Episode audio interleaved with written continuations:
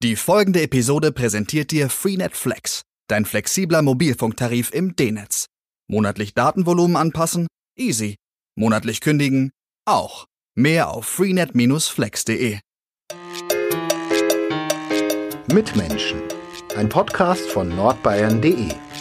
Mit Menschen, die verändern, bewegen, unterhalten. Herr Bayer, herzlich willkommen im Podcast Mitmenschen.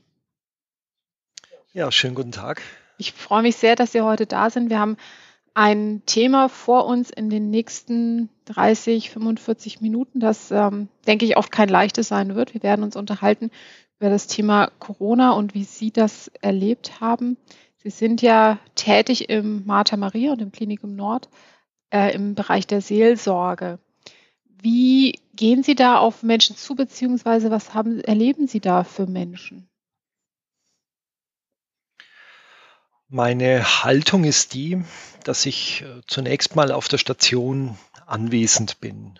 Ähm, das heißt, ich kann viel wahrnehmen ähm, von dem Geschehen dort. Ähm, Im Klinikum Nord haben wir eine Intensivstation für Notfallmedizin, die ja jetzt auch schwerpunktmäßig eine äh, Covid-19-Intensivstation wurde.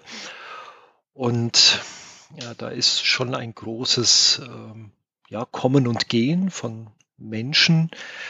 Und zunächst mal äh, geht es für mich immer so um den Blick, ähm, wer ist dieser Mensch hier, der Patient, was kann ich erfassen von seiner Situation, wie zeigt er sich, wie erlebe ich das Umfeld, wie erlebe ich die Pflegenden, Mitarbeitenden, Behandelnden.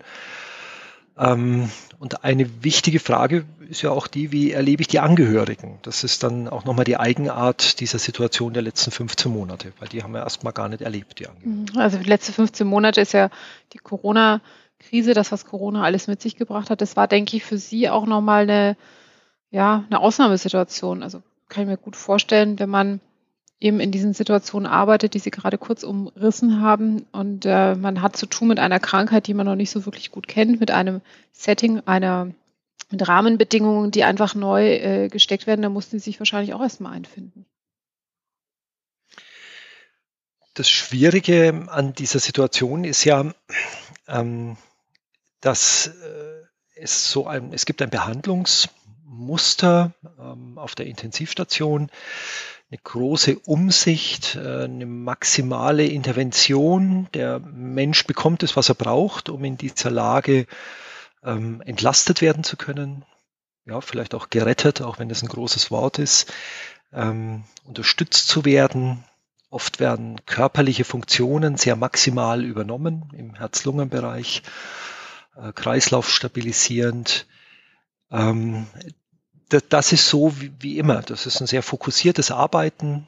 Ähm, da geht das Team ganz stark ran. Äh, das andere, was wirklich das Neue war, ist, äh, dass wir den Menschen in einer weitgehend isolierten Situation erlebt haben. Also im wahrsten Sinne des Wortes. Es war ja eine Maximalisolation für Covid-Patienten. Und ähm, wir sind äh, vor allem im Klinikum Nord in der 10.2 eine Intensivstation, die eine 24 Stunden Besuchszeit hatte. Und das war weg. Das heißt, äh, dieses Umfeld, das zu einem Patienten dazugehört, das uns auch viel sagt über den Patienten, das das Bild greifbar macht, mit wem haben wir es hier tu, zu tun, ähm, das ist weggefallen. Ist das, oder es war sehr, sehr reduziert. Ja. Ist das für Sie im Seelsorgebereich besonders schwierig oder ist es auch für, die, für den pflegerischen Bereich schwierig, wenn dieses Umfeld weggefallen ist? Ich habe ja jetzt auch so von unserer Station mhm. gesprochen und ähm, das kann ich für uns alle sagen. Das ist, das ist schwierig. Ja. Was fehlt da? Ähm,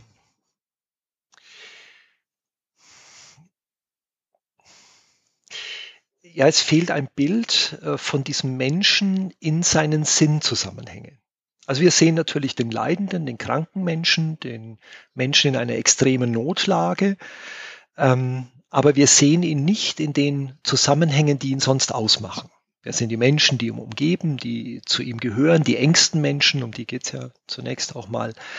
Ähm, überhaupt, wie, wie, inter, wie interagiert man miteinander? Also da wird ja viel sichtbar, wenn ein Angehöriger kommt. Wie spricht er den Patienten an? Wie spricht er mit uns? Wie zeigt er sich überhaupt? Also vieles äh, nehmen wir ja wahr durch äh, unseren optischen Eindruck. Da bekommen wir so ein, ein erstes Bild. Wir sagen ja, ich bekomme ein Bild von jemandem.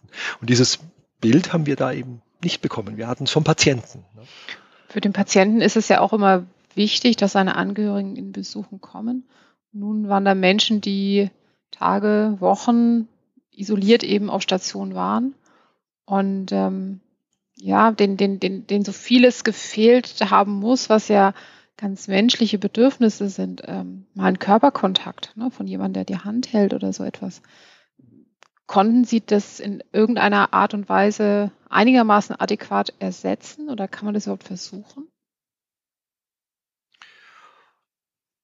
Da gibt es ähm, so zwei Zeitabschnitte, ähm, auf die gehe ich gleich mal mhm. ein, aber äh, wenn es um den Körperkontakt geht, dann merke ich, weil ich das ja so von innen miterleben durfte, die Intensivstation, ähm, dass äh, unsere Mitarbeitenden, die Pflegenden, also die ja wirklich sehr viel Zeit am Patienten verbringen, ähm, dass die ein ganz hohes Bewusstsein haben, ich bin jetzt der Mensch, der hier auch in körperlichen Kontakt mit diesem Patienten steht. Mhm. Und ähm, das ist wichtig, das nicht zu übersehen. Also der Satz, der ja dann auch immer wieder durch die äh, öffentliche Landschaft ging, war ja, ähm, diese Menschen haben dann keine Berührung, keinen zwischenmenschlichen Kontakt. Das stimmt so nicht. Natürlich ist unser Kontakt ein funktionalerer, das ist ganz klar. Also lagern, umdrehen, das ich, ne, solche Sachen. Genau. Ja, das ist schön, mhm. was Sie da sagen, Frau Holtschuh. Das ist, aber das sind eben alles Vorgänge, mhm. die man nur mit äh, Natürlich, Kontakt ja. machen kann. Und, und das machen, machen die Pflegenden und Behandelnden wirklich mit einer großen Sensibilität. So, ähm, was wir da so nochmal erreichen konnten von der Seelsorge, das sind so zwei Zeiten. Also die erste Zeit ist die erste Welle. Äh, da war Covid etwas äh, riesengroßes, was wir gar nicht fassen konnten, was maximale Isolation mit sich gebracht hat und vor allem auch eine ganz große Angst, Material könnte knapp werden. Ähm, wenn Sie sich nochmal erinnern, auch die sogenannten italienischen Zustände, ja, wird eine Triage-Situation eintreffen. Vor dem Klinikum Nord, vor der Intensivstation war ein Zelt gebaut. Das wäre der Triage-Raum geworden, wo man also genau unterscheiden muss, welchen Patienten, nach welchen Kriterien können wir überhaupt noch behandeln. Gott sei Dank ist das nie eingetreten. Aber diese Angst war massiv da in der ersten Welle und da war es so, dass es auch für die Seelsorge keinen äh, Zugang ähm, im Covid-Bereich gab. Also das, das möchte ich nennen, auch das war, war ein Kontrakt. Das war völlig klar. Man wusste, das Material muss gespart werden und äh, auch die, die Visiten liefen zum Beispiel so ab, dass pflegende Videotablets dabei hatten, wo sehr viel kommuniziert wurde, so dass immer mit minimalem notwendigen Personaleinsatz, aber natürlich am Patienten mit allem, was er braucht, gearbeitet wird. In der zweiten und dritten Welle war das anders. Da gab es auch aus der Erkenntnis der ersten Welle, ähm, wo wir ja trotzdem dann sehr viel Kontakte hergestellt haben, da kann ich dann später nochmal was sagen dazu, da gab es dann aber ganz klar mit Beginn der zweiten Welle äh, die Ansage ähm, vom ärztlichen Leitungsteam, ähm, bitte unbedingt jetzt Seelsorge auch beim Covid-Patienten. Also man merkt schon, wenn so eine Pandemie einbricht, so wirklich so ein Worst Case, da weiß man dann zunächst auch erstmal nicht, äh, was ist, äh, also ich möchte es positiv formulieren, da geht es ganz fokussiert erstmal nur um das eine, um die Frage des Überlebens und Überwindens und Helfens und Intervenierens. Sie haben gerade was gesagt. Auf einer ganz körperlichen Ebene. Ja, auf der ganz körperlichen Ebene, das ist, glaube ich, ein wichtiger Punkt. Sie haben vorhin gesagt, in der ersten Welle ging es darum, dem Patienten all das zu geben, was er, was er, was er braucht, also sehr fokussiert. Mhm. Dann stellt sich natürlich die Frage, was braucht ein Mensch? In welcher Situation. Genau. Ja, und da ist eine Idee geboren worden. Also natürlich ist uns klar, ein Mensch braucht äh, neben den körperlichen Bedürfnissen braucht er die seelische. Das ist also das ist etwas, das äh, braucht man gar nicht zu verhandeln. Das ist völlig klar. Ja. Ähm, und das wird natürlich durch Zuwendung, durch Aufmerksamkeit, äh, indem es den liebevollen Blick der Angehörigen gibt, ähm, und auch die Aufmerksamkeit so für die seelische Lage überhaupt, wofür man sehr viel Zeit auch braucht. Ja. das ist alles klar, dass er das braucht. So, und da gab es eine Idee, äh, das ist für mich so wirklich sehr berührend, ähm, da nochmal zurückzudenken in dieser Stunde eins. Ich war auf der Intensivstation, die, die Türen haben sich praktisch geschlossen, also da konnte, konnte man zuschauen, mhm. ja. Und ähm, da sage ich zu einem Krankenpfleger, ah du Mensch, wir, wir bräuchten, irgendwie bräuchten wir jetzt eine Videokamera, äh, dass, dass wir da einfach eine Videobrücke bauen zwischen Patient und Angehörigen. Und ähm, dann sagt er zu mir, warten Sie mal zehn Minuten. Ja, und äh, ich habe dann später erfahren, er ist nach Hause gegangen, der wohnt äh, neben der Klinik, äh, wirklich unmittelbar daneben. Und dann kommt er zurück mit einem alten Videotablet und so einem Schwanenhals. So, das mhm. ist so ein Ding, was man so biegen kann und festklemmern kann und auf die andere Seite kann man so ein Tablet hinmachen. Und dann hat er gesagt, ähm, ja, hier, damit können wir es mal probieren. Und dann haben wir das probiert ähm, ganz einfach äh, haben Angehörigen gesagt, also wir können WhatsApp-Videokontakt herstellen. Die Pflegenden haben dieses Ding mit reingenommen. Und seitdem wir das gemacht haben, da spreche ich jetzt für die zwei Intensivstationen, also Martha Maria und die 10.2 im Klinikum Nord, haben wir auf diesem Weg über 1200 Kontakte hergestellt. Was bedeutet das für? Das sind dann die. Ja. Welche, mich würde interessieren, welche Reaktionen das bei den Betroffenen dann ausgelöst hat. Also ich kann mir ja vorstellen, dass das in solchen Momenten die Welt bedeuten kann. Ja, das ist schön, wie Sie das äh, formulieren. So, so ist es.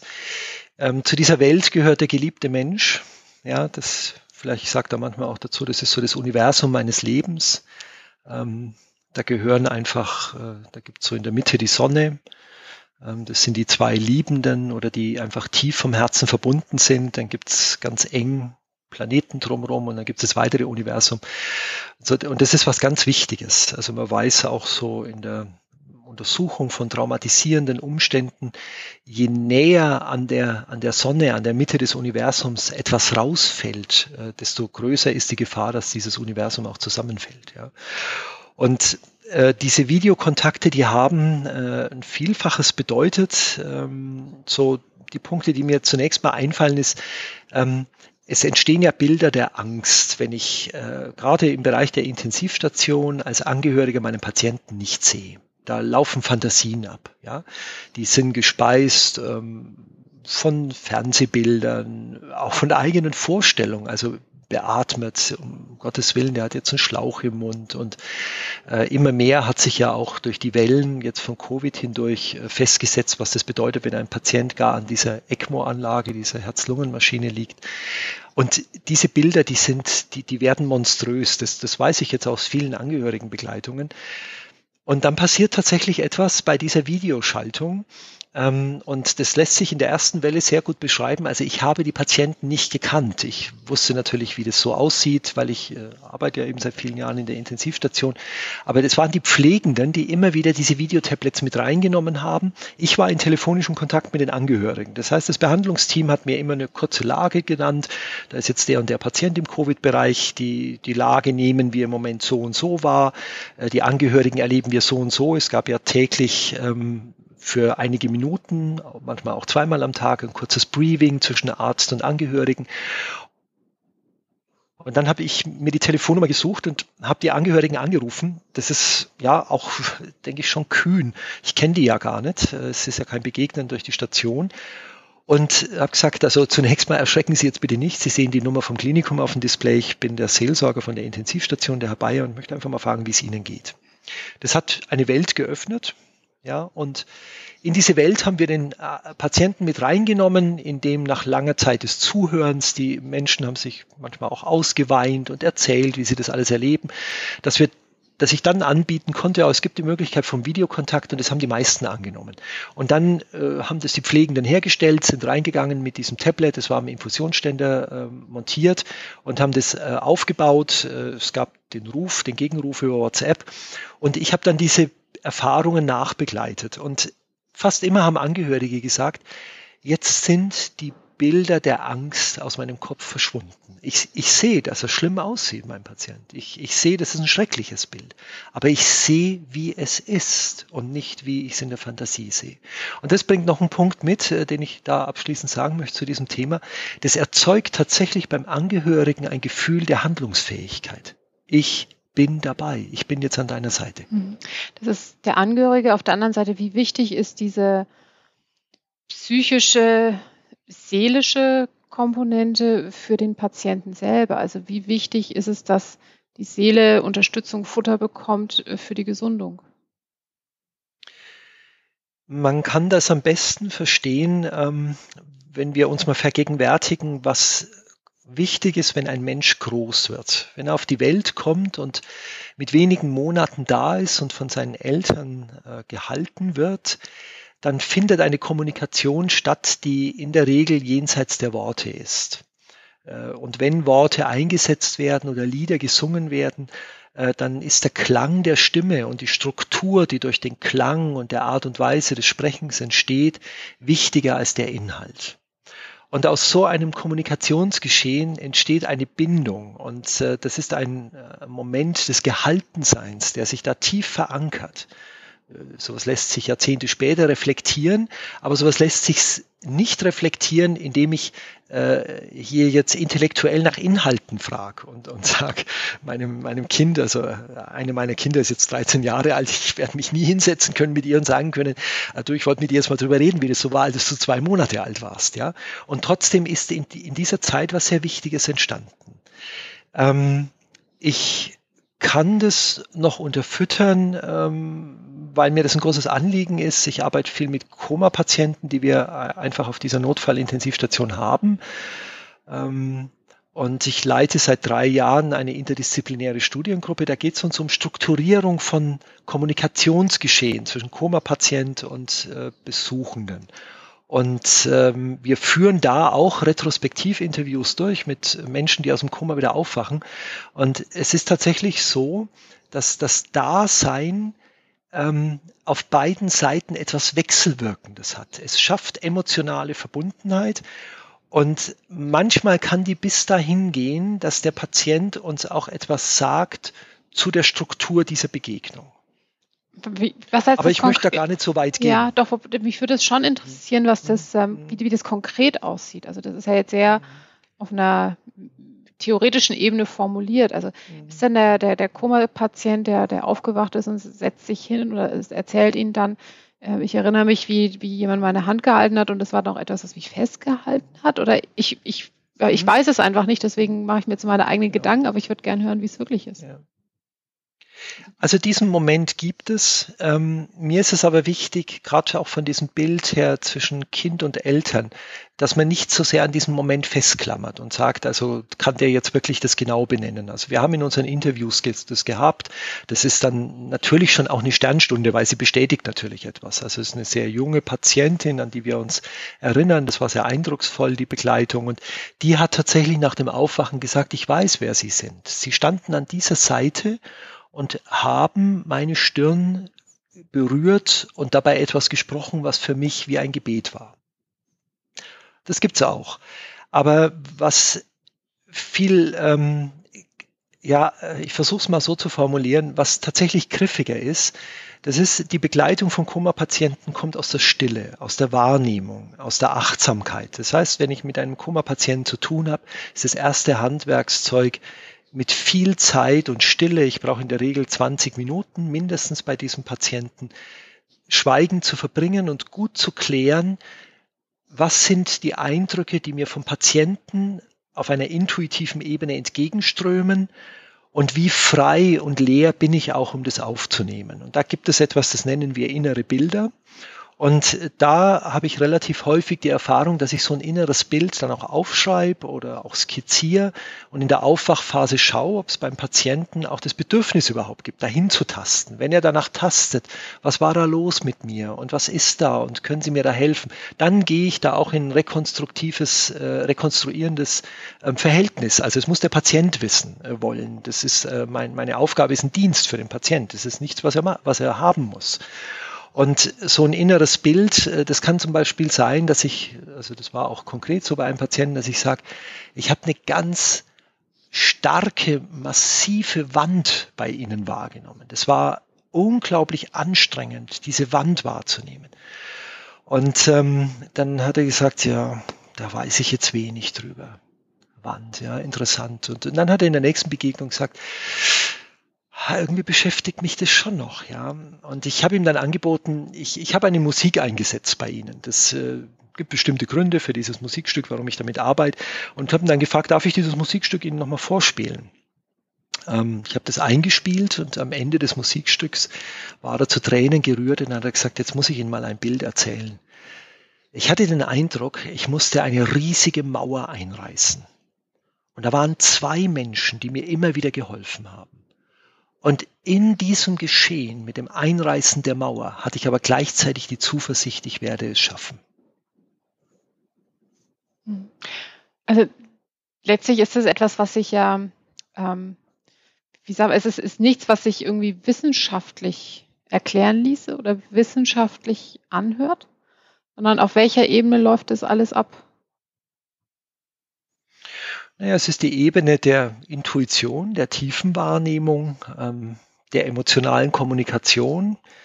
Ähm, man kann da vielleicht bis in das Feld hineingehen, was die Spiegelneuronen für uns für eine Bedeutung haben. Ähm,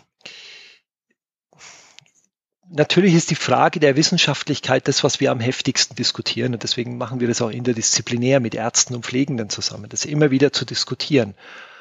Ähm,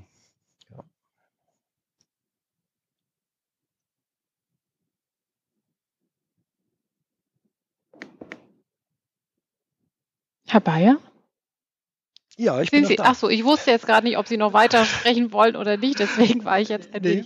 Das ist das Problem, liebe Zuhörerinnen und Zuhörer, wenn man sich nicht sieht. Wir sitzen jeder an unserem Schreibtisch und nehmen über die Distanz auf der Kammer das, was äh, Sie ja in Ihrer Arbeit tun, dabei äh, leider nicht tun, Mimik und Gestik auch manchmal von dem anderen sich anschauen und Ja, äh, entsprechend. Aber vielleicht bildet es auch, ja, Ja, vielleicht bildet es auch genau so einen Moment ab, Das- ja. Also die, äh, dieses manchmal innehalten und auch zu fragen, wo geht es hin und ähm, ja, wie mich beschäftigt natürlich nochmal diese Frage nach der Wissenschaftlichkeit. Ähm, äh, da ist es, da ist es schon so, ähm, dass wir ja über das, was wir wahrnehmen, äh, daraus können wir immer wieder ein Angebot formulieren. Und ähm, das ist dann vielleicht am besten so mit einem Wort vom Alexander von Humboldt beschrieben, also der ja sehr für eine Wissenschaftlichkeit steht. Ja. Äh, der sagt, überall geht eine, ein frühes Ahnen dem späteren Wissen voraus. Und unsere Arbeit oder meine Arbeit als Seelsorger in, äh, mit Kummerpatienten oder in der Intensivstation arbeitet sehr oft mit diesem Ahnen und über viele Jahre entsteht da auch eine Gewissheit, es ist gut, das ins Gespräch einzubringen. Da entsteht etwas, ja, vielleicht so wie das große Sprungtuch bei der Feuerwehr, das ganz viele halten und es entsteht ein Gespür dafür, wer da alles mithält. Weil ich kann ja aus diesem Ahnen heraus auch Spuren folgen, mit Angehörigen ins Gespräch kommen und etwas einbringen, immer in einer Behutsamkeit, immer im Schauen, ob es Resonanz auslöst. Gibt ja dieses wunderbare Buch vom Hartmut Rosa, Resonanz. Viele, viele Kapitel da drin lesen sich wie ein Handbuch für meine Arbeit mit Koma-Patienten. Suchen nach Resonanzräumen. Ja. welche Rolle spielt Gott bei Ihren Gesprächen? Also wollen die Menschen über Gott reden? Reden sie nur mit gläubigen Menschen oder sind die anders offen für sie? Wie gestaltet sich das? ähm, fallen mir zwei Momente ein. Für mich ist mein Glaube wichtig. Das ist ein tragendes Fundament meines Lebens, mein Glauben und Zweifeln, ähm, das Beten. Und ähm, ich, ich empfinde meine seelsorgliche Haltung verwurzelt ähm, in einem Text aus dem Alten Testament, der ja eigentlich so im Allgemeingut bekannt ist. Mose, der vom brennenden Dornbusch steht, der dieses Phänomen schwer begreifen kann. Greifen kann man es schon gleich gar nicht, weil es eben brennt und dann merkt er irgendwie, es brennt wieder doch nicht. Aber es ist so ein ganz starkes Phänomen. Und da macht er eine Gotteserfahrung und ähm, fragt dann, ja, wie soll ich jetzt erzählen von dieser Erfahrung, die ich da mit dir mache, Gott, wie heißt du eigentlich? Und die Antwort ist ja, ich bin der, ich bin da. Und darin entdecke ich auch ähm, für mich eine Grundhaltung in der Seelsorge, da zu sein. Ähm, und ganz bewusst auch mir zu sein, also ich bin nicht Gott, ich tue mir selbst auch schwer so mit dem Begriff Mann Gottes und so, da bin ich sehr zurückhaltend. Aber das Dasein, das hat eine Qualität und ich mache häufig die Erfahrung, dass ähm, wenn es für diesen Menschen wichtig ist, dass er in dieser Atmosphäre meines Daseins auch seinen Glauben oder seine Sehnsucht nach Glauben, seine Spiritualität ähm, ausdrücken kann. Das sind relativ viele Menschen, die das so machen. Das heißt, es sind aber nicht unbedingt gläubige Menschen dann oder Menschen, die. Das weiß ich nicht. Ist okay. Ja, das weiß ich nicht. Das ist vielleicht auch das Schöne daran, dass ich es nicht weiß, ja. Weil das, das verengt oft den Fokus so. Das, das, da schließt sich so der Kreis auch jetzt zu dem, was wir da gesprochen haben über die, über die Koma-Patienten. Es, es gibt ja auch so die Möglichkeit, erstmal zu sagen, naja, der ist im Koma, der kriegt nichts mit, ja. Und damit habe ich ja den Menschen so eingeordnet und dann kann ich als Seelsorger natürlich auch sagen, naja, hat er jetzt einen Taufschein, interessiert er mich dann oder nicht?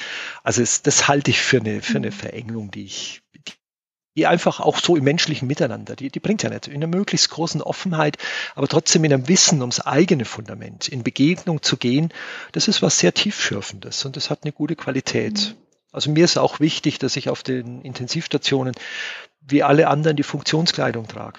Also im Klinikum Nord, da bin ich einer von den grünen Männchen, äh, die, die da halt laufen. Ich habe ich hab nichts geistlich Erkennbares äh, an Symbolik dran, weil mir ist es wichtig, dass, das, dass diese Atmosphäre, diese, auch diese spirituelle Atmosphäre oder dass Spiritualität als Atmosphäre wahrgenommen wird. Da ist einer da, der hat Zeit, der hält mit aus, der kann auch schweigen. Und aus der Stille generiert sich das Wesentliche. Sie, Immer. Sie haben ja vorhin beschrieben, wie äh, Sie in der ersten Welle gearbeitet haben und haben dann gesagt, in der zweiten Welle habe sich das dann doch grundlegend geändert. Ich gehe davon aus, dass Sie dann, oder es klang so, als ob Sie dann auch wirklich am Patienten gewesen wären. Ähm, wie hat es dann Ihre Arbeit beeinflusst, beziehungsweise wie hat sie sich bis heute weiterentwickelt? Das hat eine andere Qualität dann äh, der Nähe wieder geschaffen zum Patienten. Äh, das heißt, ich konnte regelmäßig wieder in die Begleitungsarbeit gehen, ähm, war, war und bin bei Covid-Patienten äh, regelmäßig ähm, als, äh, als Seelsorgender. Und das hat diese Brückenfunktion auch nochmal anders möglich gemacht zu Angehörigen. Das heißt, ich habe weiterhin diese Entlastungsgespräche geführt am Telefon und konnte aber dann auch ähm, so den Kontakt herstellen äh, über unsere Videotablets ähm, mit ja, ich bringe da vielleicht mehr zeitlichen Rahmen mit, aber ich möchte es jetzt nicht in Wertung sagen. Ich habe ich hab die Aufgabe, Zeit zu haben. Mhm. Das ist einfach wichtig. Auch im Höhepunkt Und, der äh, zweiten äh, Welle oder auch dritten ja. Welle, als die, die, die Intensivstationen ja wirklich sehr, sehr voll waren? Ja, also das war grenzwertig mhm. für uns alle für, für alle, auch, auch für mich. Ja, äh, das, die Tage waren manchmal lang mit zehn, elf Stunden und auch wirklich eine spürbare Erschöpfung. Und ich bin sehr froh, dass auf diesem Höhepunkt dann ähm, ein weiterer Kollege und eine Kollegin auch dazu kam in die Intensivstation. Und wir haben das sehr, sehr eng gearbeitet. Und äh, anders wäre das dann auch nicht mehr möglich gewesen. Auch die psychische Belastung für Weil, Sie wahrscheinlich selber. Ja, die psychische Belastung, das zeitliche, also Gefühl, ja, ich sage jetzt so schön Gefühl, Gefühl, das ist immer so, es geht doch um viel um Fühlen auch bei mir. Aber äh, also auch rein faktisch ist es so, ich, ich habe die doppelte Zeit brauche ich für die Begleitungen, die ich sonst habe ähm, weil ich äh, muss mich auch einschleusen. Ich ähm, habe dann nochmal den Kontaktaufbau am Videotablet mit dem Angehörigen. Ich bin dann beim Patienten länger. Ich begleite dann auch manchmal das, was da geschieht zwischen Patienten und Angehörigen und habe dann immer wieder auch Nachgespräche. Dann gibt es auch Gespräche im Team. Da fließen diese Wahrnehmungen auch wieder ein. Das ist natürlich alles mühevoller und zeitlich umfangreicher. Hm. Es ist ja Corona wirklich eine eine Krankheit gewesen, ähm, das ist ja bei uns im Podcast von Professor äh, Ficker ja auch schon beschrieben worden, die einfach ähm, ja auch das ärztliche Personal vor oder auch die, die Pflegenden vor, vor Bilder gestellt hat, die sie vorher nicht kannten, vor Herausforderungen. Mhm. Ich denke, da mussten sie wahrscheinlich auch eingreifen, beziehungsweise auch äh, sich selber in Teilen schützen oder ja, das zu, zu verarbeiten, auch als, als Mensch selber. Ja, was ich nach wie vor mit den anderen Mitarbeitenden als bedrückend erlebe, ähm, das ist, dass es so eine gewisse Struktur gibt, ähm, wo man dann erlebt, also der Patient kommt in diesem Zustand zu uns auf die Intensivstation. Ähm, und für viele gab es leider dann diesen dramatischen Verlauf, äh, dass sie, dass sie an einem gewissen Punkt nicht mehr rausgekommen sind. Und da ist vielleicht auch der große Schmerzpunkt für die Intensivstation als Ganzes. Ähm, natürlich kriegen wir äh, Jahr ein, Jahr aus Patienten, die in einer sehr schweren, kritischen Situation sind und die brauchen eine maximale Intervention. Aber man weiß, man gibt ihnen die und lotet aus. Also das gefällt mir ganz gut vom Bild her, wie es ein Mediziner auch mal beschrieben hat. Wir geben ihm das Beatmungsgerät und in der Art und Weise, wie er da, wie der Patient da auch körperlich Signale sendet, wie er den Freiraum nutzt, dass die Beatmungsmaschine ihn jetzt unterstützt, ziehen wir uns wieder ein Stück zurück oder geben mehr dazu. Also immer, was braucht der Körper, um sich zu erholen und gestärkt zu werden. Und diese Stärkung des Körpers, diese Erholung, die ist eben bei vielen Patienten nicht eingetreten. Das heißt, man, man, weiß, man weiß irgendwann, also man, eigentlich will man es nicht wissen. Das merke ich auch, kommt mir jetzt schwer über die Lippen. Eigentlich will man es ja gar nicht wissen.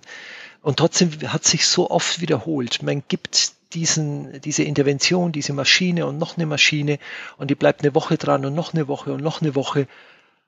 Und man weiß, man steht eigentlich mit dem Rücken zur Wand. Weil es sich besser wird. Das ist ein Unterschied ja, weil es nicht besser wird. Und das ist ein Unterschied zu normalem Geschehen, ja. Das ist, und gleichzeitig gibt man es natürlich. Alles andere wäre unmenschlich. Das ist mir auch, auch wichtig. Äh, äh, es ist, es ist eine Hightech-Medizin, ganz klar. Es ist eine sehr maschinenorientierte Medizin, aber es ist eine menschliche Medizin. Es sind Menschen, die dahinter stehen, die diese Apparate einsetzen und steuern. Da möchte ich schon wirklich auch eine Lanze dafür brechen. Und deswegen ist es so schwer. Also alles andere wäre purer Zynismus, zu sagen, ja, wir brauchen ja diesen Weg gar nicht gehen, weil wir wissen, viele Covid-Patienten, wenn sie erstmal im Intensivbereich sind, sind, werden sterben. Ja, das ist ganz schwer auszuhalten. Und das hat uns alle immer wieder tief erschüttert. Ist das extremer als bei anderen Krankheitsbildern gewesen? Ja, eindeutig. Das macht hilflos, oder? Das, oder man fühlt sich hilflos. Das macht hilflos. Was ist ja ein ganz ja. unangenehmes ja. Gefühl. Der Mensch will ja alles andere als hilflos sein. Ja, und ähm, ich kann jetzt so auf, äh, auf einer Ebene natürlich auch sagen, okay, da entstehen dann strukturelle Kränkungen, weil äh, Hilflosigkeit kennt man erstmal nicht auf der Intensivstation. Und das finde ich auch gut so. Also ähm, wir reflektieren ja immer wieder viel miteinander und äh, in der Regel finden Menschen das gut, was da gemacht wird. Diese Maximalintervention, über die man nicht verhandeln kann. Wenn einer die Intubation braucht, kann ich nicht sagen, ja, äh, ja, jetzt äh, machen wir erstmal mit dir zusammen eine Fallbesprechung, ob du das willst, ne? weil du könntest traumatisiert sein. Viele sind traumatisiert nach einem IT-Aufenthalt. Das ist bekannt, das ist so. Das versuchen wir ja zum Beispiel auch in der Seelsorge mit aufzufangen oder nachzuverarbeiten. Also man muss da oft maximal intervenieren, ungefragt und es einfach tun und es ist in Ordnung. Aber wenn Sie plötzlich erleben, immer wieder und Monat für Monat, Sie tun's und eigentlich wissen Sie, wir kriegen, wir kriegen diese Krankheit nicht in den Griff. Der, der, der Körper ist da oft zu kaputt. Das macht sehr, sehr hilflos. Hm. Ja, und wie Sie eben auch sagen. Das hat sich für mich auch wieder gespiegelt. Ich ich bin ja als Seelsorger auf der Station auch für die Mitarbeitenden da, habe auch da immer wieder begleitende Gespräche, Krisenintervention oder Entlastungsgespräche oder Nachverarbeitung. Dieser Umfang hat sich mehr als verdoppelt für mich. Wie äußert sich die Traumatisierung, von der Sie gerade gesprochen haben, also vor allen Dingen nachdem jemand intubiert werden musste? Ähm, es entsteht ähm, ja für den Patienten und die Angehörigen ähm, eine fragmentierte, eine bruchstückhafte Erfahrungswelt. Also mit der Intubation geht ja in der Regel auch das künstliche Koma einher. Ähm, jetzt möchte ich es auch nochmal fokussieren auf das Covid-Geschehen. Da ist der Akt der Traumatisierung für die Angehörigen, dass es dieses plötzlich gibt. Immer wieder haben mir Angehörige erzählt, das Bild der Einlieferung war so, ich habe ihn noch begleitet bis zur Notaufnahme und dann konnte ich nicht mehr mit. Und dann war er weg. Ich habe ihn, ich habe ihn nicht mehr gesehen seit Tagen. Dann ist der Videokontakt das erste Sehen. Und ähm, jetzt, wenn wir den Weg mal weitergehen, dass äh, dann ein äh, Patient wieder aufwacht, äh, dass er das überlebt, ähm, dann sind da Bruchstücke. Das, das heißt, da, da ist diese, diese Traumwelt oder Albtraumwelt der Koma-Erfahrung, die Erfahrung der Hilflosigkeit, der unterbrochenen Geschichten. Ähm, das ist vielleicht so das stärkste Bild der Traumatisierung. Die Geschichten haben keine Sinnzusammenhänge mehr. Ist da, da war das eine, wo gehört es eigentlich hin, da war das andere. Äh, ich habe das alles erlebt außerhalb der Klinik. Eine, eine Angehörige, das, also das hat mich auch wirklich zu Tränen gerührt. Die hatte eine Wohn, die hat eine Wohnung und da konnte sie in einem hohen Stockwerk, da konnte sie auf unser Haus 10 schauen, aus weiter Ferne. Und die Videokontakte zu ihrem Mann, die waren tief berührend, also sehr, wirklich sehr zärtlich. Das hat sie mir sehr eingeprägt. Und ich durfte die auch manchmal miterleben.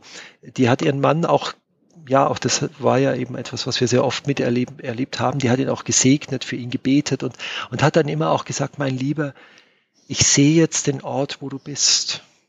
Und ich weiß dich da in guten Händen. Ja, und trotzdem ist es natürlich eine gebrochene Geschichte, weil sie kann die Brücke nicht überwinden. Und es hat jetzt noch nicht einmal was mit unserem Besuchsverbot zu tun gehabt, sondern sie war selber Covid-positiv und in Quarantäne. Mhm. Und, und all diese gebrochenen Geschichten müssten oder müssen irgendwann wieder zusammengeführt werden. Und der Patient selber, der im Koma lag, der Tage, Wochen nicht weiß, was passiert ist. Mhm. Und wenn er mhm. wieder wach wird, muss er lernen zu essen, zu sprechen, zu mhm. atmen, zu laufen sowieso. Mhm. Ähm, ich glaube, ja. das ist auch eine ganz schwierige Erfahrung für viele PatientInnen dann eben auch und ähm, ja, mit all den Folgeschäden, die es ja in Teilen auch gibt, mhm. zurechtzukommen. Genau, das ist so das, dieses ganze körperliche Ergehen, das muss er wieder lernen, muss sie wieder lernen, da auf die Beine kommen. Und gleichzeitig auch die Seele will wieder auf die Beine kommen und fragt nach den Sinnzusammenhängen. Und äh, das ist etwas, was uns jetzt in dieser Covid-Zeit auch im behandelnden Umfeld sehr, ja, ich möchte schon sagen, maximal auch betroffen gemacht hat.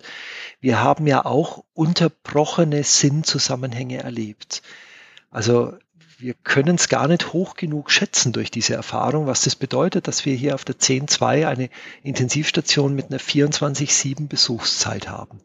Weil es entstehen Sinnzusammenhänge, wenn Angehörige kommen. Und die sind ja zu normalen Zeiten eben ganz oft bei uns. Und der Hunger jetzt bei den Mitarbeitenden, die Geschichten, die Sinnzusammenhänge zu hören, zu erleben, der ist viel, viel größer geworden. Mhm. Und die Frage, ja, wie, wie ging die Geschichte denn weiter? Wie erlebt es die Ehefrau, die Kinder? Und äh, wenn wir dann mal Besuche auch ermöglichen konnten, unter gewissen Auflagen äh, wurde das dann ja auch möglich, so ab der zweiten äh, Welle und jetzt auch in der dritten Welle, ähm, dann ist es für die Mitarbeitenden was ganz Wichtiges. Wir stehen da wirklich in einem guten Gespräch auch miteinander. Entscheidend an etwas, was ich tue, ist immer, ob diese Sache einen Sinn hat, den ich greifen kann, ob sich darin ein Sinn zeigt oder nicht. Und je bruchstückhafter die Geschichte ist, desto schwerer wird das Greifen nach Sinn. Ich glaube, was für viele auch ähm, zusätzlich schwierig war, ist, ähm, sind die Störgeräusche, nenne ich jetzt mal, die von außen reingekommen sind. Also die Diskussionen, wie gefährlich ist äh, Covid-19? Ähm, wird da gefaked bei Krankenhausbettbelegungen oder Intensivbettbelegungen und so weiter und so fort? Ähm, ich glaube, das ist ja für jemanden, der in diesem Bereich arbeitet und jeden Tag damit konfrontiert ist, wie die Situation wirklich ist, ähm, maximal auffühlend eben noch, weil der, der, der eigene Job, der eigene, Sie, Sie sagen, wenn ja gerne das Wort Sinn in Frage gestellt wird. Ja, ähm, da war möglicherweise äh, der Lockdown ein Segen, weil wenn ich raus bin aus meinem Dienst, musste ich mich ja in mein Zuhause zurückziehen. Und äh, es, es, bleibt ja dann an mir, wie weit ich diese Diskussionen noch aufnehmen will. Also mein Fernseher hat einen Ausknopf, ja. Ähm, ich habe das, ich wohne außerhalb von Nürnberg und ich habe das schon sehr geschätzt, ähm, dass ich da einfach meinen Weg hab und ich komme nach Hause und ich habe da ein, ein gutes, ruhiges, geschütztes Umfeld. Ähm, das hat mir sehr viel Halt gegeben. Ähm, es gab einmal einen Moment, wo ein Freund mir ähm, ähm, ja von einem so in der Szene der Psychologie doch sehr bekannten ähm, Wissenschaftler ähm, etwas hat zukommen lassen, der sich dann in die Verschwörungstheorien verstiegen hat. Also ich habe gemerkt, das ertrage ich nicht. Damit will ich mich jetzt auch nicht auseinandersetzen. Das ist gut, wenn man das ausblenden kann und das dann auch ja. wegschieben kann, was aber nicht jedem gelingt. Also man muss sich ja auf meinetwegen Twitter umschauen, da sind ja auch viele aus dem pflegenden oder ärztlichen Bereich äh, unterwegs, die sich ja abarbeiten. Oder muss sehen, was ein Christian Drosten mhm. in Teilen auszuhalten hat. Da ist ja, ja, ja, einiges unterwegs. Können Sie sich jetzt ein wenig erholen, nachdem die Zahlen ja doch sich auch erholt haben?